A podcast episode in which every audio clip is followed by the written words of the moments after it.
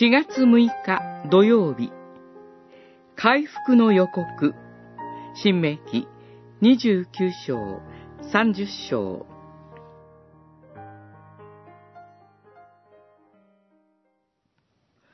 あなたの神、主のもとに立ち返り、私が今日命じる通り、あなたの子らと共に心を尽くし、魂を尽くして、御声に聞き従うならば、あなたの神、主は、あなたの運命を回復し、あなたを憐れみ、あなたの神、主が追い散らされたすべての民の中から再び集めてくださる。三十章、二節、三節。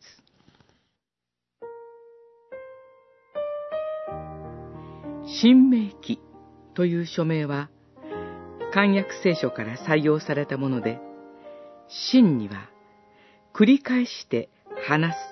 という意味があります。これまで何度も語られてきた祝福と呪いは、単なる成功と失敗、富と貧困という事柄ではありません。命か死かという究極的な二者択一です。神を愛し、教えを守り、永遠の命の祝福のうちを生きるのか、人の手によって作られた命のない偶像を拝み、身胸を離れて生ける屍のようにうつろな人生をさまようのか、崖っぷちの選択を迫られています。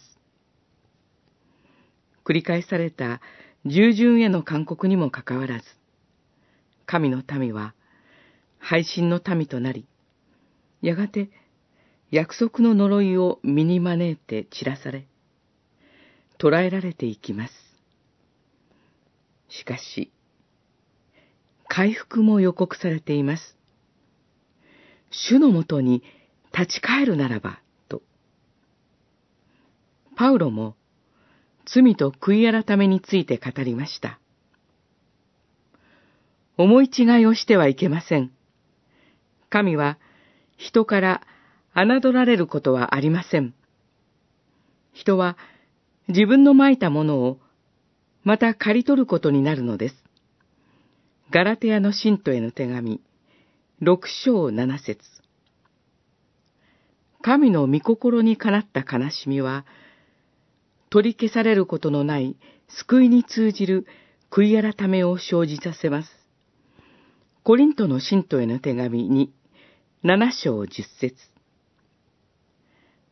神と共に歩む思いを新たにさせていただきましょう。